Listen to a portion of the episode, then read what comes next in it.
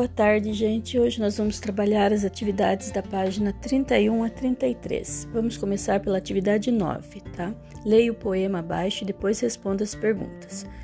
Leite e leitura. Leite leitura, letras, literatura. Tudo que passa, tudo que dura. Tudo que duramente passa, tudo que passageiramente dura. Tudo, tudo, tudo. Não passa de caricatura. De você, minha amargura, de ver que viver não tem cura. Paulo Leminski. Então, na letra A, vocês vão ter que responder quem foi Paulo Leminski. Vocês vão fazer uma breve pesquisa e registrar suas descobertas no caderno. Na letra B, em Leite Leitura, Letras, Literatura, o poeta faz um trabalho com a sonoridade das letras. Quais são essas letras e que trabalho é esse? Então, nós temos algumas letras aí, né, alguns sons que se repetem. É isso que você vai ter que analisar e dizer como é chamado esse trabalho. Letra C. Circule as palavras leitura, literatura, dura, caricatura, amargura e cura no poema. E vai dizer qual é a relação entre elas, de que forma elas cooperam para que esse texto seja classificado como um poema. Então, quais são as características do poema? Geralmente, o que, que o poema tem que nós podemos dizer que ele seja chamado de poema? Tá? Então, vocês vão ter que analisar isso aí. Então, observem as semelhanças destas palavras, que daí fica mais fácil de vocês responderem essa questão. Letra D. Tudo o que se repete quantas vezes? Quais são as palavras que aparecem após essa expressão? De que forma elas estão relacionadas? Olha, nós temos três perguntas aqui que devem ser respondidas. Organizem bem essa resposta, façam em forma de texto, tá? Não fique lá, responde uma, ponto, responde outra. Não, organize em forma de texto, tá? E vocês têm que entender o que essas expressões significam para você poder responder a relação entre essas palavras, tá? Na letra E, qual é a relação entre tudo que duramente passa e tudo que passageiramente dura? Mesma coisa, eu tenho que saber o sentido dessas palavras, entendê-las dentro do poema para poder responder essa questão. Letra F. Você gostou desse poema? Por quê? Então, uma resposta pessoal. Leiam o Você Sabia, tá? Para vocês descobrirem aí a definição de sarau. A maioria já conhece, né? Então, mas leiam para saber. Número 10. Agora responda as perguntas com base nos poemas lidos. Então, retomem os poemas já estudados nesta unidade. Letra A. Se você tivesse que escolher um desses poemas para declamar em um sarau, qual escolheria e por que você o escolheu? Só isso. Na letra B, qual é a semelhança entre os poemas no que se refere à temática? Qual, qual o tema abordado nesses poemas? É o mesmo tema, vocês já analisaram um por um e já sabem o, o tema também, tá? Na letra C, com relação ao uso dos recursos poéticos, preenche o quadro. Então vamos lá voltar nos três poemas já estudados: relógio, a onda, leite, leitura. Primeiro item: há uso de rima? Sim. Qual? Vai lá no relógio e vê as rimas. Na onda, mesma coisa. Leite, leitura, mesma coisa. Quais as rimas? E coloca aí no quadro. Há repetição de sons ao longo do poema? Sim. Quais são esses sons? No relógio, a onda, leite, leitura. Tá? É para colocar, para fazer o registro dessas, dessas palavras aí. Há repetição de expressões ao longo do poema? Mesma coisa tem que registrar as expressões que vocês encontraram nesses poemas. Não tem? Passo um risquinho no meio, tá? A repetição do som de vogais ao longo do poema? Se tem, marca aí a repetição. A repetição do som de consoantes, a mesma coisa, vai lá e registra. Aí, para a próxima atividade, a número 11, vocês têm que ler o quadro Atenção, que tem aí a definição de três figuras de linguagem. Lembrando que em alguns livros, algumas fontes aí de pesquisa, vocês vão encontrar como figuras de som, tá? E tem duas delas aí citadas, na verdade nós temos três aí, né? A literação, a sonância e paronomásia. Duas delas é, geram maior confusão, né? Que é a literação e a sonância. Então eu vou dar uma explicadinha aqui para vocês e vocês leem depois o atenção e respondem a 11. Então vamos lá. Enquanto a sonância é repetição de vogais, sons vocálicos, a aliteração é repetição de consoantes, sons consonantais. Para clarificar melhor, veja, é, ouçam os exemplos.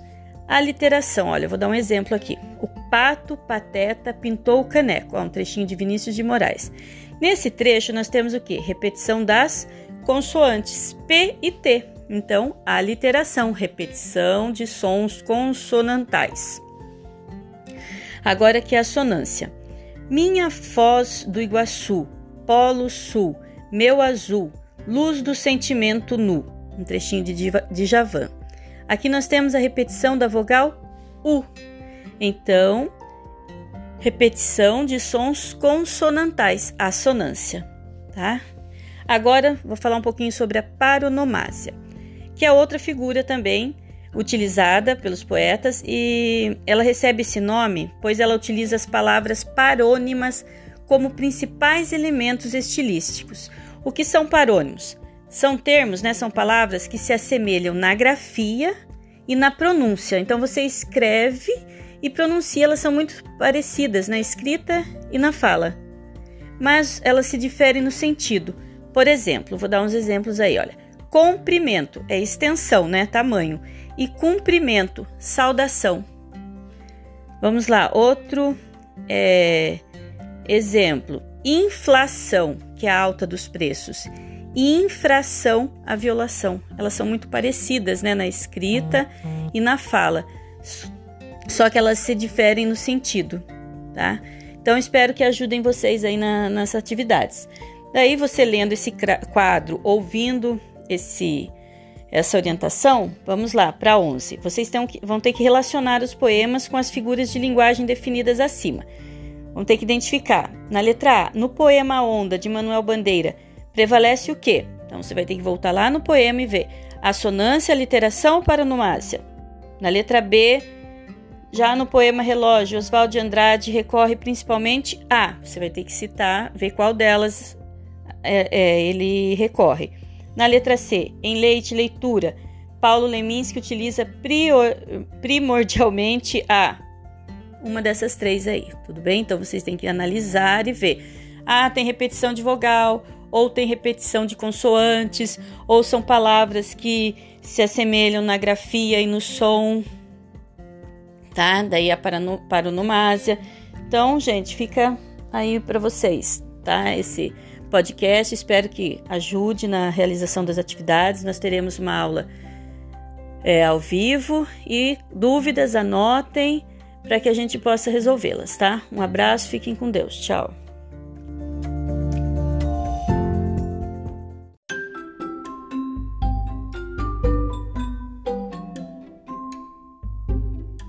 Olá, sexto ano, tudo bem? Vamos retomar então a nossa leitura O Gato Malhado e a andorinha sinhá. Na estação primavera, vocês viram que o gato foi se transformando. Ele foi mudando aquela, aquele aspecto mau e terrível dele. Até os animais estavam estranhando essa nova atitude dele na primavera. Tudo isso por quê? Porque ele tinha conhecido a andorinha sinhá né, e tinha feito uma amizade com ela. Então vamos ver como que o que vai acontecer na continuação da estação da primavera. Em torno era a primavera, o sonho de um poeta. O gato malhado teve vontade de dizer algo semelhante à andorinha. Sentou-se no chão, alisou os bigodes, apenas perguntou: Tu não fugiste com os outros? Eu? Fugir? Não tenho medo de ti. Os outros são todos uns covardes. Tu não podes me alcançar. Não tens, não tens asas para voar. És um gatarrão ainda mais tolo do que feio e olha lá que és feio. Feio? Eu? O gato malhado riu, riso espantoso de quem se havia desacostumado a rir. E desta vez até as árvores mais corajosas, como o pau-brasil, um gigante, estremeceram. Ela o insultou e ele a vai matar, pensou o velho cão dinamarquês. O reverendo papagaio reverendo porque passara uns tempos no seminário, onde aprendera a rezar e decorara frases em latim, o que lhe dava valiosa reputação de erudito, fechou os olhos para não testemunhar a tragédia. Por duas razões: por ser emotivo, não lhe agradando ver sangue, menos ainda de andorinha tão formosa e por não desejar servir como testemunha se o crime chegasse à justiça. Maçada sem tamanho, tendo de decidir entre dizer a verdade e arcar com as consequências da ira do gato malhado.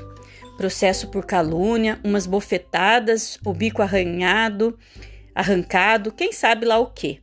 Ou mentir e ficar com fama de covarde, de cúmplice do assassino. Situação difícil. O melhor era não testemunhar. Em troca, rezou pela alma da andorinha, ficando em paz com a sua consciência, uma chata cheia de exigências. A própria andorinha Sinhá sentiu que exagerara e, por via das dúvidas, voou para um galho mais alto, onde ficou bicando as penas num gesto de extrema faceirice. O gato malhado continuava a rir, apesar de se sentir um tanto ofendido. Não porque a andorinha o houvesse taxado de mal e sim por tê-lo chamado de feio. E ele se achava lindo, uma beleza de gato, elegante também. Tu me achas feio? De verdade? Feíssimo, reafirmou lá de longe a andorinha. Não acredito. Só uma criatura cega poderia me achar feio. Feio e convencido. A conversa não continuou, porque os pais da andorinha Sinhá o amor pela filha, superando o medo, chegaram voando e a levaram consigo, ralhando com ela, pregando-lhe um sermão daqueles. Mas a andorinha, enquanto a retiravam, ainda gritou para o gato: Até logo, seu feio! Foi assim, com esse diálogo um pouco idiota, que começou toda a história do gato malhado e da andorinha sinhá. Em verdade, a história pelo menos no que se refere à andorinha, começara antes. Um capítulo inicial deveria ter sido feito referência a certos atos anteriores da andorinha. Como não posso mais escrevê-lo onde devido, dentro das boas regras da narrativa clássica, resta-me apenas suspender mais uma vez a ação e voltar atrás. É, sem dúvida, um método anárquico de contar uma história, eu reconheço mas o esquecimento pode ir por conta do transtorno que a chegada da primavera causa aos gatos e aos contadores de histórias. Ou melhor ainda, posso me afirmar um revolucionário da forma e da estrutura da narrativa, o que me dará de imediato o apoio da crítica universitária e das colunas especializadas de literatura. Então, Aqui nesse trecho você ficou sabendo mais um pouquinho da história e pode perceber que tem uma coisinha antes que foi esquecida, né? O narrador esqueceu de contar. E agora, no próximo capítulo, que se chamará Capítulo Inicial Atrasado e Fora de Lugar, é por isso, porque ele não colocou anteriormente, ele vai colocar agora. Tá? A atividade, gente, desta leitura eu vou passar para vocês lá no Conexão Digital, tudo bem? Abraço, espero que tenham gostado.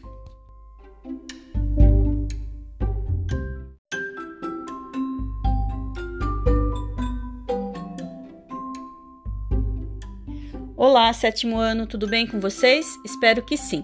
Continuando a leitura do livro Histórias de Alexandre Graciliano Ramos, vamos com a história de hoje, O Marquesão de Jaqueira. Espiando a lua que branqueava o pátio, seu Libório pinicava a prima da viola, gemendo baixinho uns versos de embolada. Alexandre, com ar de entendido, aprovava a cantoria. Mestre Gaudêncio, curandeiro, gingava como se quisesse dançar. Os bilros da almofada de Cesária tocavam castanholas na esteira. Um cajado bateu no copiar. Louvado seja nosso Senhor Jesus Cristo! O cego preto Firmino entrou e, tateando, ladeando a parede, foi acocorar-se. Os bilros emudeceram e a voz de Cesária ergueu-se lenta. Conte a história do Marquesão, Alexandre. É o que eu estava com vontade de pedir, meu padrinho. O Marquesão! gritou das dores. Bobagem, resmungou Alexandre enrugando a cara. Seu Libório está desovando uma cantiga bonita. E seu Libório é o cantador mais famoso desta ribeira. Quando seu Libório abre o bico, os, até os passarinhos do mato se escondem. O violeiro, modesto, interrompeu o canto e abafou com as mãos o rumor das cordas. Não, senhor, isso é bondade. Estava aqui dizendo umas besteiras para matar o tempo. Agora, se seu Alexandre tem um marquesão na cabeça, eu me calo. Quando seu Alexandre move um dedo, quem se atreve a piar, hein? Puxa o marquesão, seu Alexandre. Não, senhor, não puxo, resistiu o dono da casa. Faço lá semelhante desfeita a uma criatura do seu tope? Continue, seu Libório. Continuo, não. Quem sou eu? Vim escutar. Fale, seu Alexandre, que é homem de merecimento. Passaram 15 minutos nesse jogo, cada um tentando encolher-se e elevar o outro. Enfim, Alexandre se deu por vencido. Vós, messias, mandam. Eu estava quieto, mas seu Libório decide, e não tenho remédio senão obedecer. A culpada foi Cesária, que atirou em cima da gente o marquesão da jaqueira.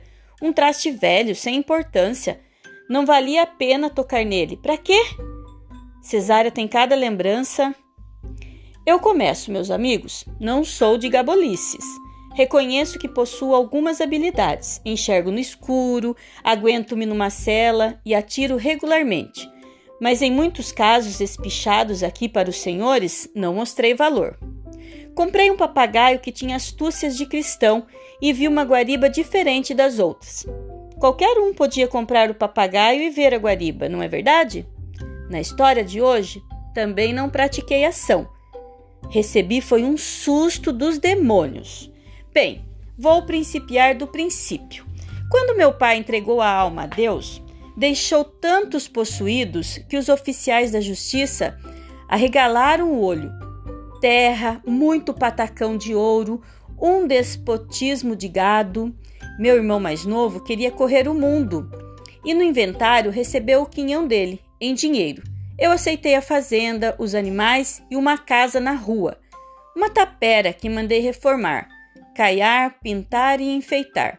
Encomendei para ela móveis caros de lorde mesas com embutidos, cadeiras fofas, camas de molas, armários, trocinhos miúdos, sem nome sem préstimo, cortinas, penduricalhos, um marquesão de jaqueira enorme, coberto de couro lavrado, uma peça que me saiu por 620 mil réis.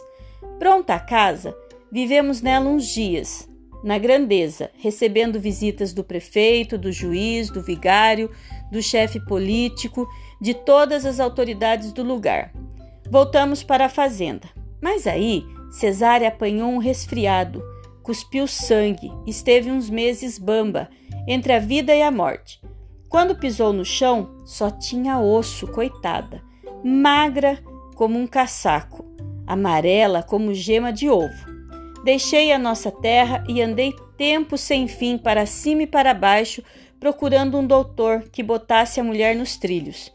Depois de muito xarope e muita garrafada, ela endureceu o espinhaço, tomou carne e endireitou a figura. Mas eu tinha gasto uma fortuna, tinha esbagaçado a herança, quase toda em remédio e botica para remendar o interior da patroa. Dinheiro nenhum, os bois desaparecendo, a miuança acabando na morrinha. Exatamente, Alexandre, murmurou Cesária triste, o cachimbo apagado, o olho distante, o cotovelo pregado na almofada. Aquela macacoa estragou o nosso cabedal. É verdade que me aprumei, mas ficamos na tira e você precisou começar a vida de novo. Alexandre amarrou a conversa na palavra da companheira. Isso, começar a vida de novo. Deitar os bofes pela boca, varando o caminho, num desespero. Do sertão para a mata e da mata para o sertão, comprando e vendendo. Felizmente, eu dispunha de consideração. Graças a Deus não me faltou crédito. Consegui levantar-me. Os currais encheram-se, a cabroeira valente espalhou-se nos arredores, contando lambança, e rolos de notas graúdas forraram os fundos das arcas. Mas tive um trabalhão, infeliz, espremendo os miolos e consumindo o corpo.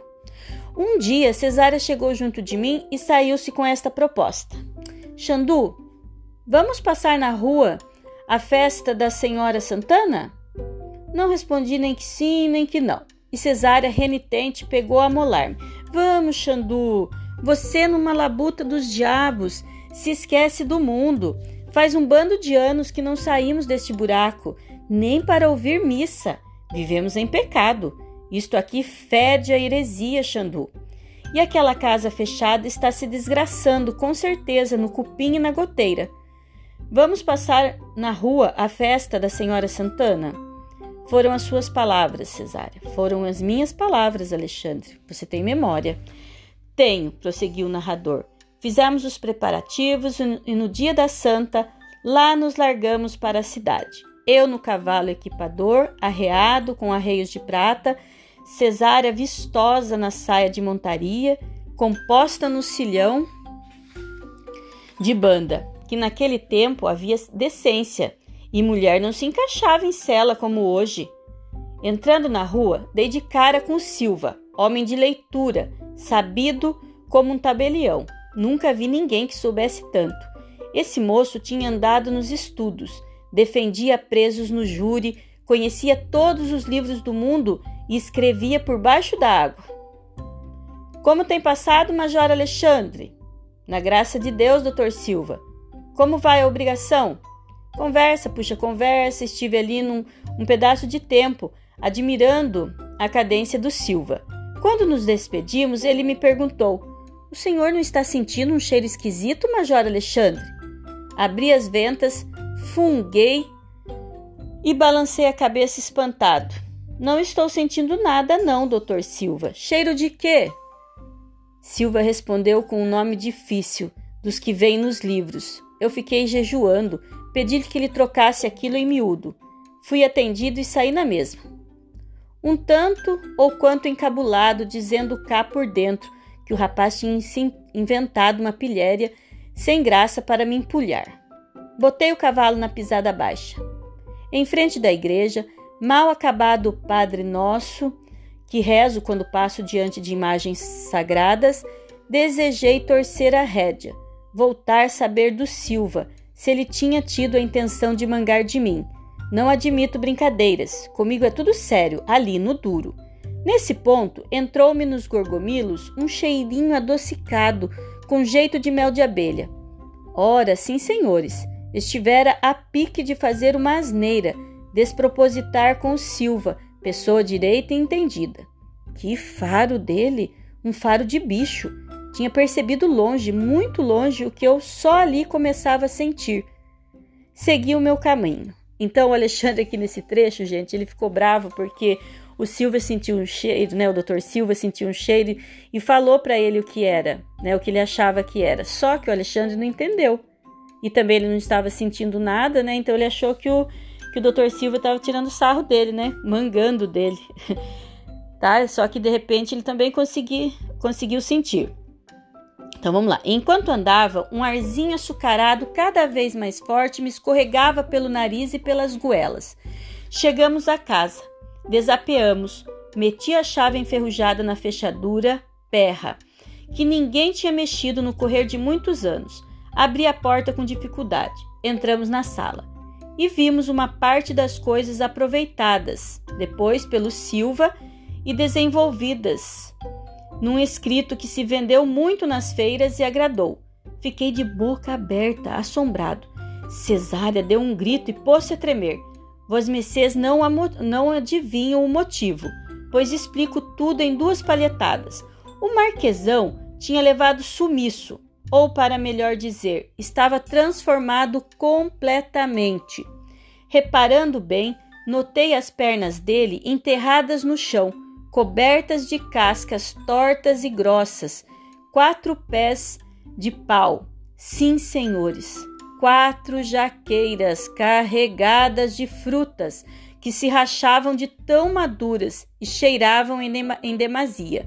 O resto do marquesão tinha se espatifado e o couro do assento balançava pendurado no meio da folhagem. Mandei cortar as plantas e pôr em ordem a sala, que estava num estrago feio, naturalmente com o tijolo partido e a telha arrebentada em vários lugares. Este caso teve numerosas testemunhas que não me deixam mentir, entre elas Cesária, aqui presente, e o Silva, tipo de muito respeito, sisudo como o diabo. Mas confesso a vós, Messês, que no folheto dele, publicado em letras de forma, há um exagero. Silva não se refere ao marquesão, nem fala em jaqueiras.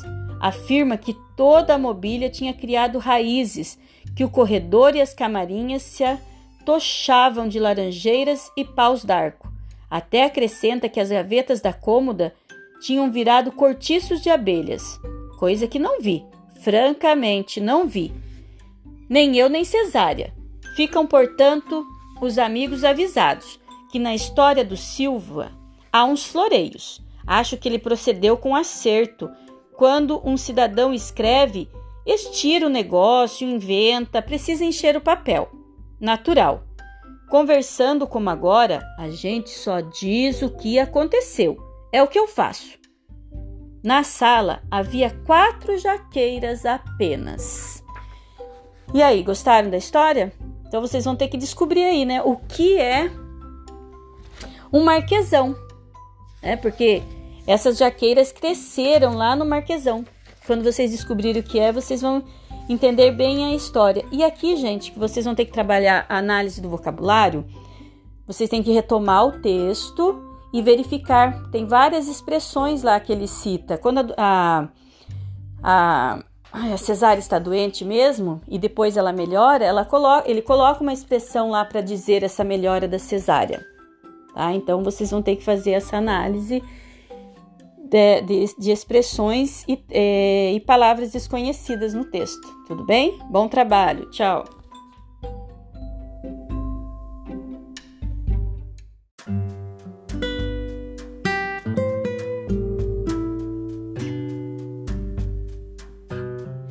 Olá, oitavo ano. Então vamos retomar a leitura Os Miseráveis, tradução e adaptação de Valcir Carrasco, tá? Mas é um livro de Victor Hugo.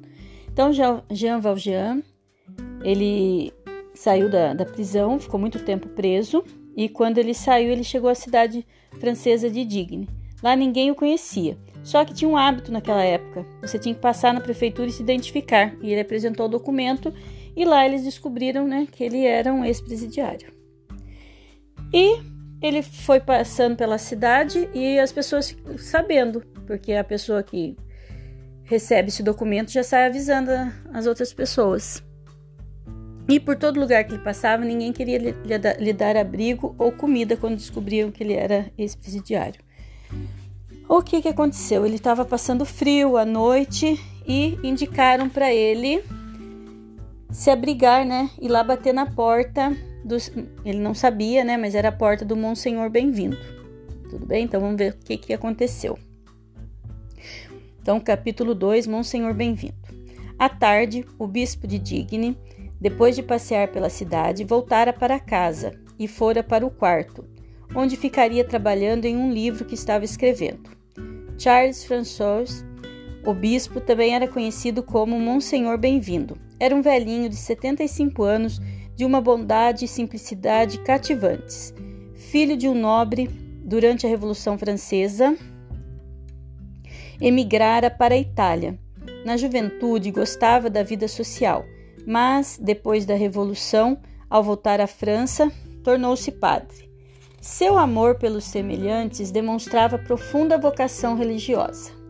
Ao ser nomeado bispo da pequena cidade de Digne, Espantou a todos quando se recusou a viver no suntuoso palácio episcopal. Ofereceu o palácio ao hospital. Foi morar com a irmã e uma criada fiel na casa acanhada onde antes funcionava o hospital. Era um homem para quem os ensinamentos cristãos de humildade e amor ao próximo não eram palavras ocas, mas normas de conduta que lhe davam, aliás, grande satisfação. Vivia modestamente, destinando grande parte de sua renda aos pobres. De sua família nobre, que a Revolução levara à ruína, sobravam apenas uma concha para sopa, seis talheres de prata e dois castiçais também de prata. Quando havia convidados para o jantar, Monsenhor Bem-vindo mandava acender os castiçais em cima da lareira. Eram sua única vaidade. Essas preciosidades ficavam guardadas em um armário no quarto do bispo, pois a, a porta da sala de jantar, que dava para a praça da catedral, não tinha mais fechaduras nem trancas. A qualquer hora do dia ou da noite, quem quisesse entrar é... só precisava empurrar a porta. Naquela noite, ao sair do quarto para comer, o bispo ouviu a criada conversando com a irmã dele. O assunto era bastante familiar ao dono da casa. A criada não se conformava com o fato de a porta não ter trinco nem fechadura. Quando fora fazer compras, soubera que um homem mal encarado tinha chegado à cidade. Verdade? Surpreendeu-se o bispo. A criada continuou dramaticamente. Todos estão com medo de que alguma desgraça aconteça esta noite. Não existem lanternas nas ruas para dar um pouco de luz. A polícia não funciona. Digo e repito, e sua irmã concorda comigo, que. Eu não disse nada, interrompeu a irmã do bispo. O que meu irmão é, faz está bem feito. A criada prosseguiu como se não tivesse ouvido nenhum protesto. Nós dizíamos que esta casa não oferece segurança. Se o senhor bispo me permitir, vou chamar o serralheiro para colocar de volta as fechaduras e os ferrolhos. Esta porta, que qualquer um pode abrir, é um perigo. Além disso, o monsenhor manda entrar qualquer um que bata a porta, mesmo no meio da noite. Nesse instante, alguém bateu com força. Entre, disse o bispo. A porta se abriu. Entrou um homem. Era o forasteiro que já conhecemos, vagando pelas ruas à procura de abrigo. Deu um passo à frente e parou. O saco de viagem nas costas, o cajado na mão, seu olhar era rude, violento, mas também cansado. Iluminado pelo fogo da lareira, parecia assustador. A criada tremeu. A irmã ficou aterrorizada por um instante, mas depois olhou para seu irmão, o bispo, que permanecia sentado ao lado da lareira e acalmou-se. O bispo observava o desconhecido com um semblante tranquilo. Quando abriu a boca para falar, provavelmente para perguntar o que desejava, o homem apoiou-se no cajado com ambas as mãos, mediu o velho e as duas mulheres com os olhos e, sem esperar pela pergunta do bispo, disse em voz alta: Meu nome é Jean Valjean. Cumpri pena como forçado das galés por 19 anos. Há quatro dias fui libertado. Vou para Pontalier que é meu destino. Estou caminhando há quatro dias. Cheguei quase ao anoitecer. Fui a uma estalagem, mas não quiseram me hospedar. Quando cheguei, tive de apresentar meu documento na prefeitura, como é obrigatório. E o estalajadeiro descobriu quem sou. Fui a outra e me expulsaram. Bati até a porta da cadeia e não consegui abrigo. Entrei na casinha de um cão e fugi debaixo de mordidas. Estava deitado em um banco da praça quando uma senhora me apontou sua casa e disse para eu bater a sua porta. Que é isso aqui? Uma estalagem?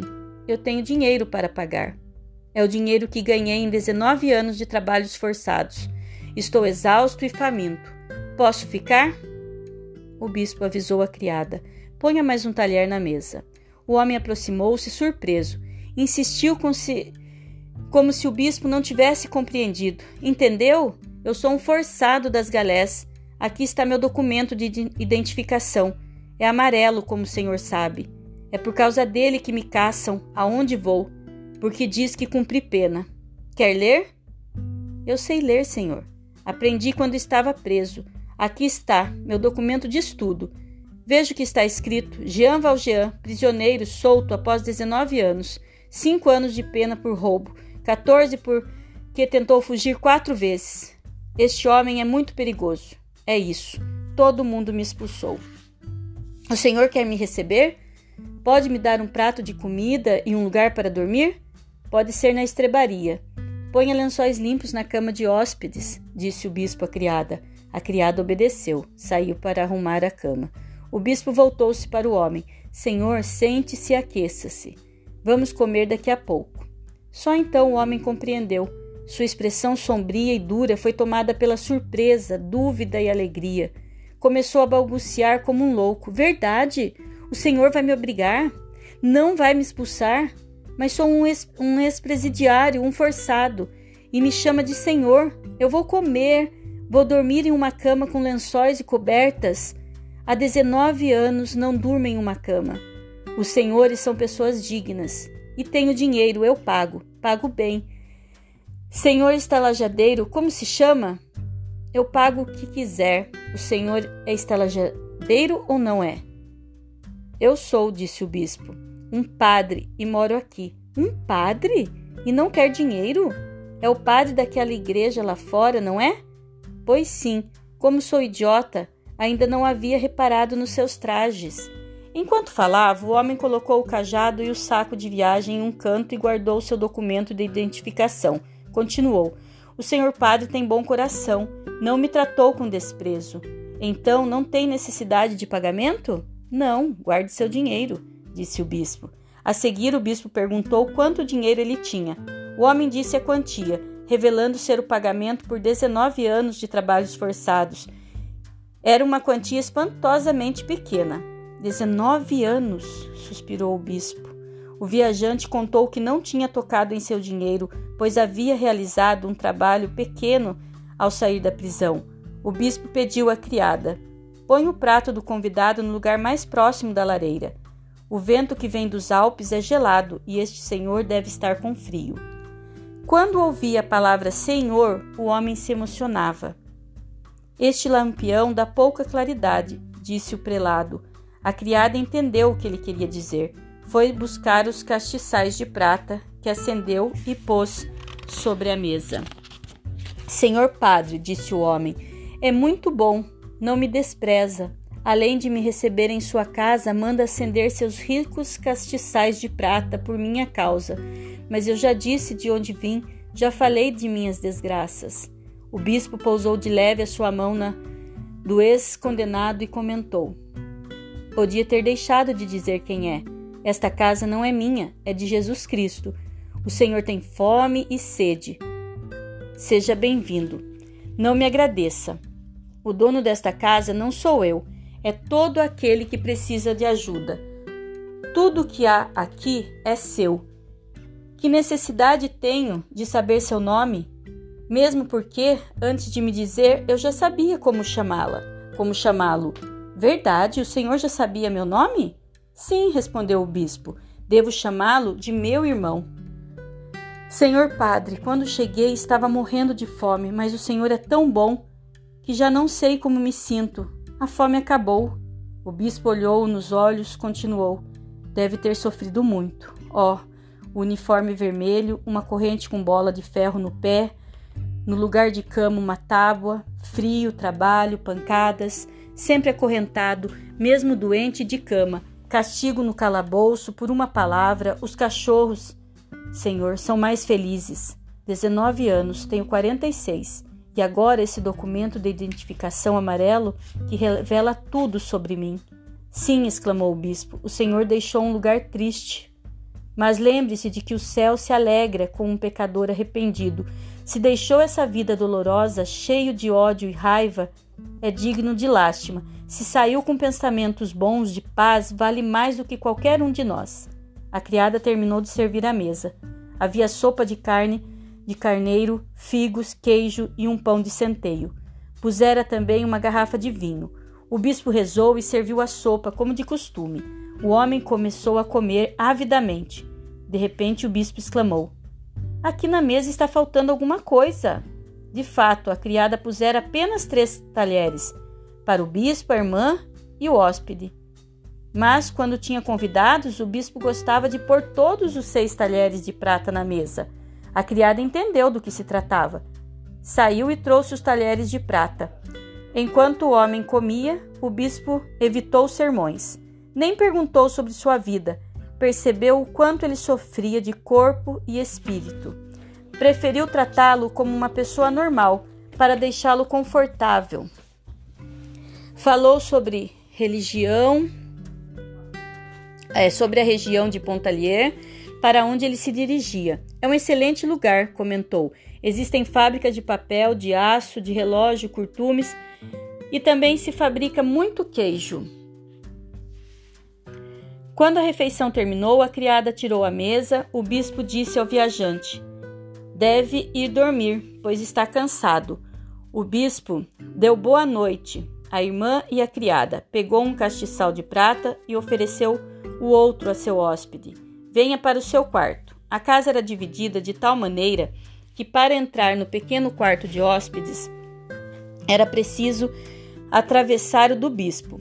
Quando passaram, a criada guardava os talheres de prata no armário, junto à cabeceira da cama do prelado. O bispo levou seu hóspede ao quarto, onde havia uma cama com roupa branca e limpa. Apoiou, apoiou o castiçal em uma mesinha.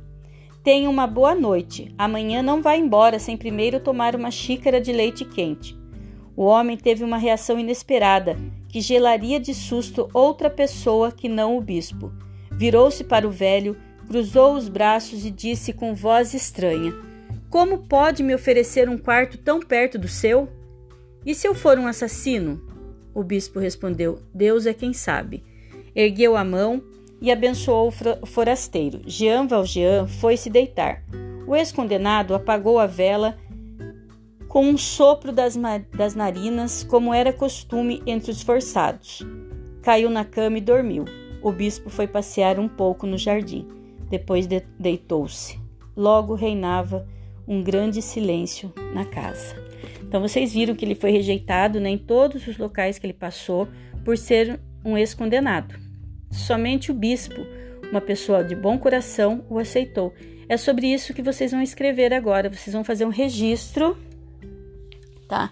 Falando sobre isso. O que, que vocês acham dessa atitude do bispo? Tá? De, de aceitar um ex-condenado que ele não conhecia, né? Que todos estavam com medo dentro da sua casa, tá? Dormindo próximo ao seu quarto. O que, que vocês pensam disso? Vocês fariam isso? Tá? Escrevam então, façam o registro de vocês e vamos comentar na nossa próxima aula ao vivo. Bom trabalho, tchau!